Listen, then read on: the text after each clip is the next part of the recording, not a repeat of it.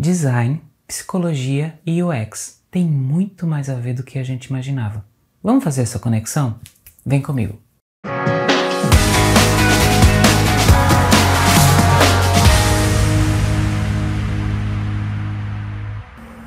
Oi, tudo bem? Meu nome é Marcos Tenório e isto é Design. Sejam bem-vindos a esse vídeo. Eu decidi que esse vai ser o último desta temporada. Eu tô pensando em refazer aqui algumas coisas, eu já comprei outros materiais para dar uma melhorada no, no que vocês estão vendo, e aí isso aí vai sendo elaborado com o tempo. Então, como eu já respondi bastante perguntas que foram feitas durante esse período inicial, é, esse é o 12 vídeo, ou podcast, que caso vocês não saibam, a gente está também nos podcasts. É, escolha a sua plataforma e pode ouvir. Tem no Apple, tem no Spotify, tem no, no Google. É só escolher que vai estar tá lá, certo? Até na Alexa. É, e aí eu vou terminar com a pergunta que foi feita por Marcela Calado, que ela pediu para falar sobre design e psicologia. Eu tinha falado para vocês que esse assunto ia render vários vídeos. Tudo bem, esse aqui é o terceiro. Mas eu vou encerrar por aqui porque eu não posso ser leviano e dizer que eu entendo tudo sobre psicologia. Isso é um assunto para especialistas, isso é um assunto muito sério e que a gente deve levá-lo de uma forma mais séria. Eu não seria leviano de dizer que, ó, vou explicar tudo aqui. Vamos lá? O tema desse vídeo é design, psicologia e UX. Ou seja, as leis da psicologia aplicadas ao UX. Esse tema ele foi abordado por um livro de John Jablonski, ele se chama Leis da Psicologia Aplicadas ao UX. Ele está à venda é, nas plataformas de venda de livros, inclusive eu tenho um exemplar e é muito bacana esse livro. Ele trata sobre leis que já são aplicadas na psicologia e também algumas leis que foram adaptadas para o design, ou é, simplesmente a interpretação dessas leis na área da, do, do UX. Tá? A primeira delas, ela foi criada por Jacob Nielsen, ou Jacob Nielsen, ou Jacob Nielsen, vocês que escolhem como vocês vão pronunciar o nome dele. Depois vocês é, se entendam com ele. O Nielsen ele é um dos grandes nomes da usabilidade. Ele trabalha desde a década de 90 com usabilidade e ele diz que sempre que você estiver fazendo um site, você precisa olhar para os outros. Ou seja, as pessoas elas gostam de ver coisas que elas se sentem familiarizadas. Isso não quer dizer que você não possa inovar nos projetos que você está criando. Por que, que a gente precisa pensar dessa forma?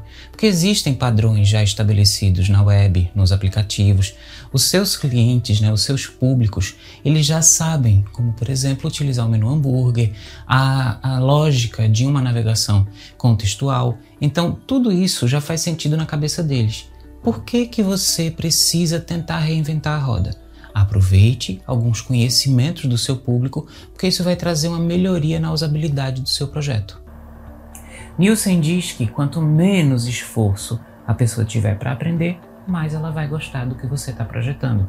Então, essa é a primeira lei da psicologia aplicada ao UX. A segunda lei da psicologia aplicada ao UX é a lei de Fitts. A lei de Fitts, com dois T's, ela diz que o tempo necessário para você acessar um alvo depende muito da distância e do tamanho desse alvo. Significa que sempre que você tem um botão ou tem alguma área clicável, alguma área que vai fazer algum acesso em algum material que você está criando, torne ele visível. Se o usuário ele não consegue ver esse botão, se o usuário não consegue ver este, essa área clicável, ele vai ficar em dúvida. Usuário com dúvida é o usuário perdido. Para vocês terem noção, existem algumas regras das guidelines mais conhecidas. Por exemplo, a guideline da Apple, que é o Human Interface Guidelines. Ela diz que tudo, tem que, tudo que for clicável tem que ter 44 por 44 pixels.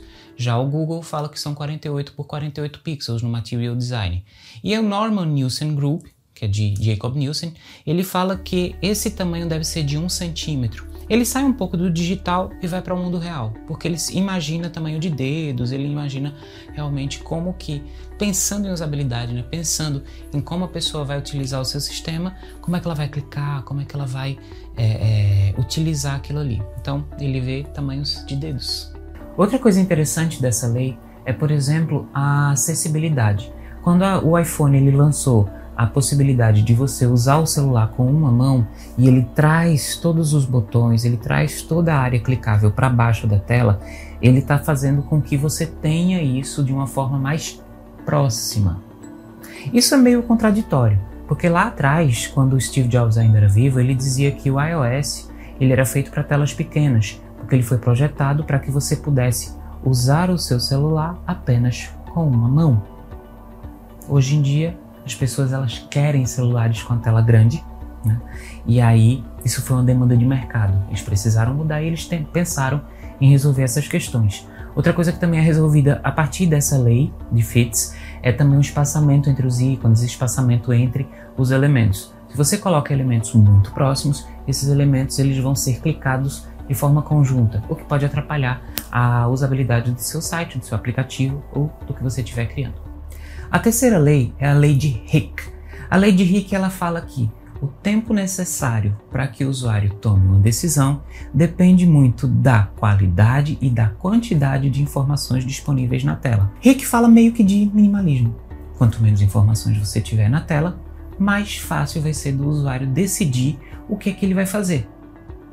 Se você coloca muitos elementos na tela, muitas é, imagens, muitos textos, muitas cores, o usuário ele vai ficar perdido. Sim, o minimalismo ele é necessário nas interfaces, mesmo porque há uma grande área cognitiva a ser utilizada, a ser clicada. E aí esse usuário ele precisa entender. Lembre sempre, seu usuário ele está sendo bombardeado de informações o tempo inteiro.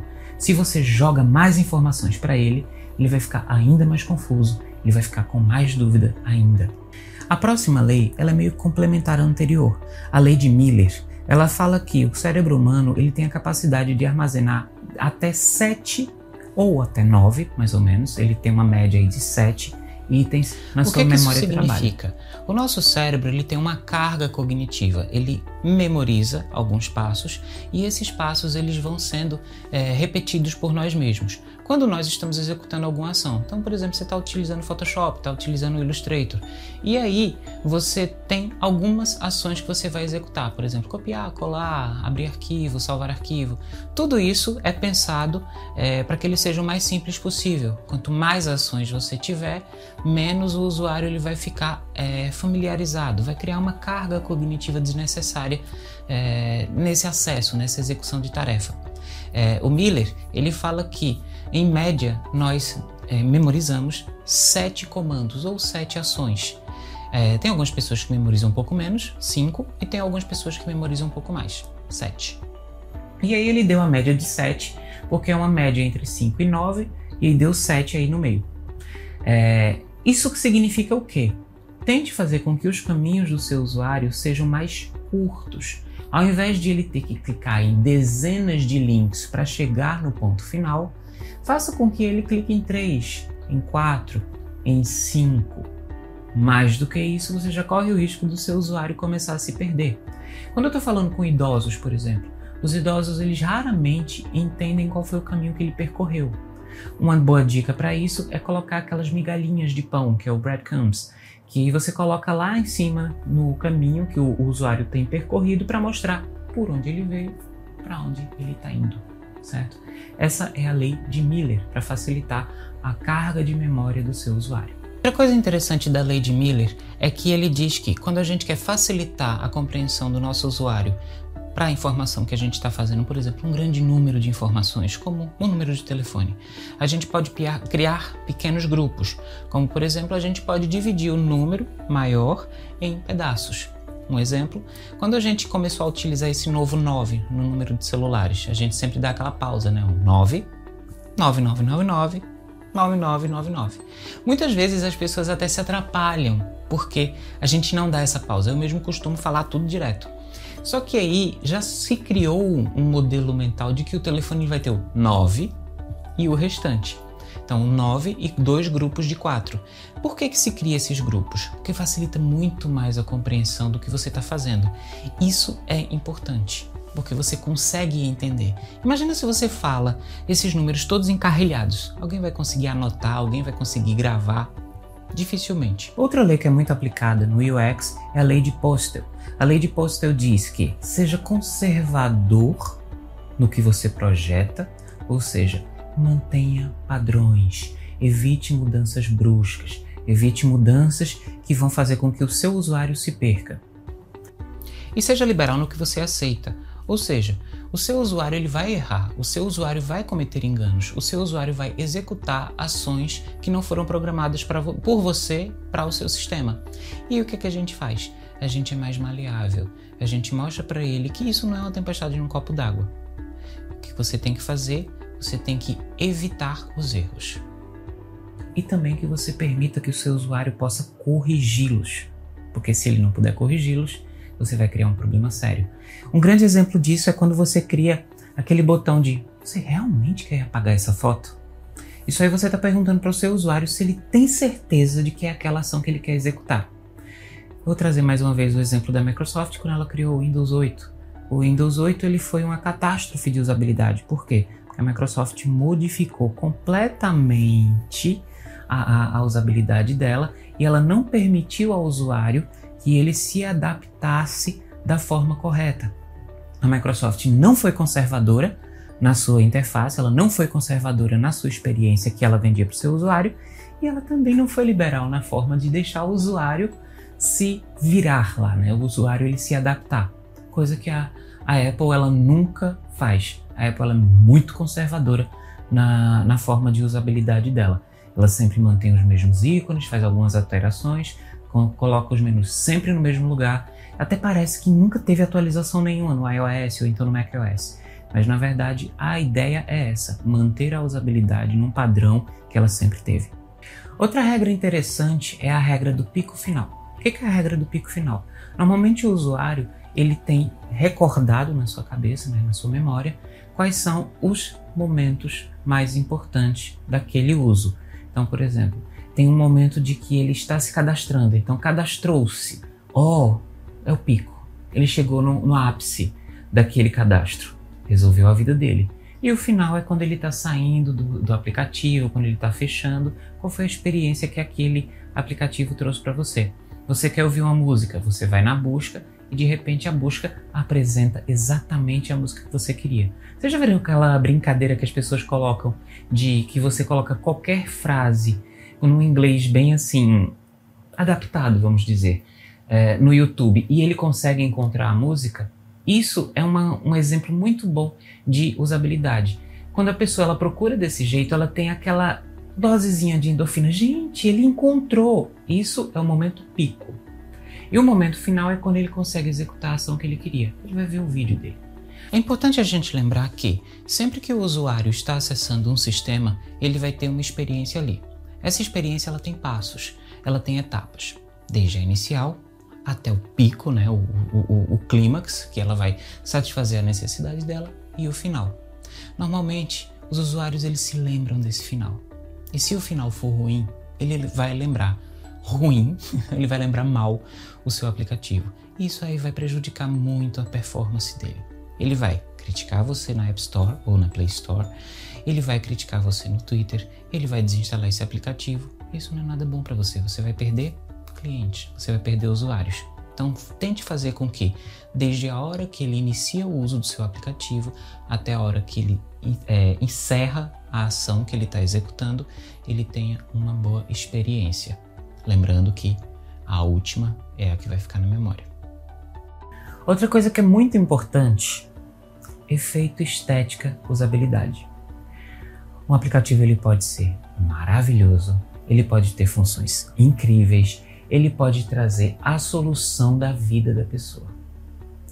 Se o usuário ele achar aquele aplicativo feio, possivelmente ele não vai querer usar.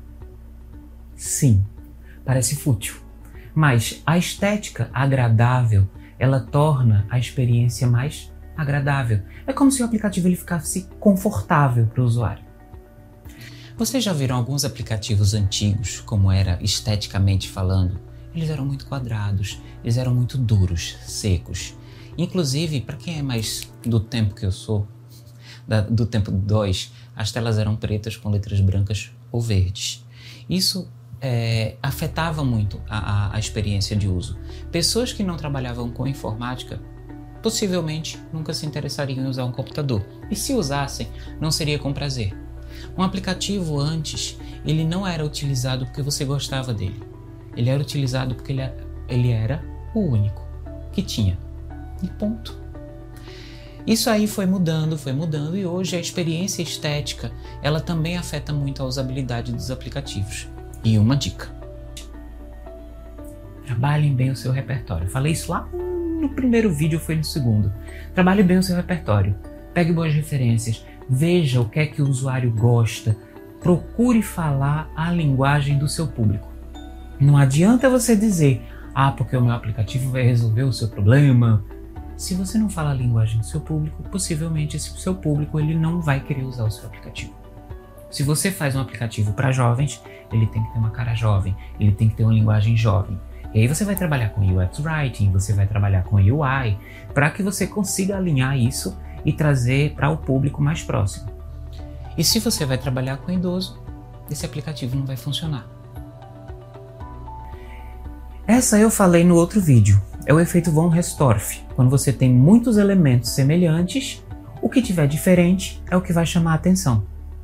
O usuário ele tende a se lembrar do que é diferente, do que destoa do restante. Então, se você tem muitas coisas em locais repetidos, de repente algo laranja, algo vermelho aparece na sua frente, esse algo ele vai chamar a atenção e o usuário vai lembrar bem disso. Então, o efeito von Restorff ele trabalha com isso.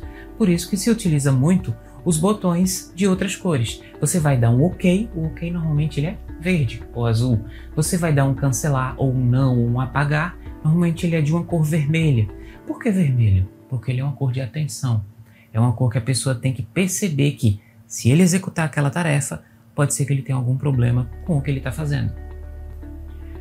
A lei de Tesler, ela é outra lei que fala sobre complexidade, só que é o contrário.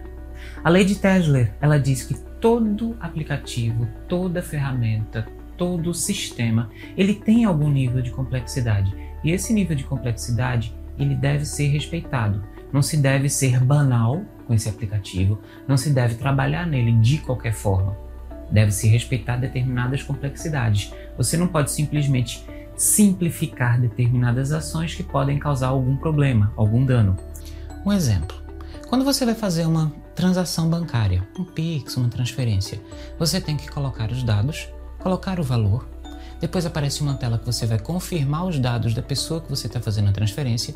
Depois de você confirmar os dados da pessoa que você está fazendo a transferência, você vai ter outra tela com tudo ali aparecendo: é, os dados, o valor, o nome do banco, o nome da pessoa e tudo mais. E ainda você vai ter que inserir a sua senha.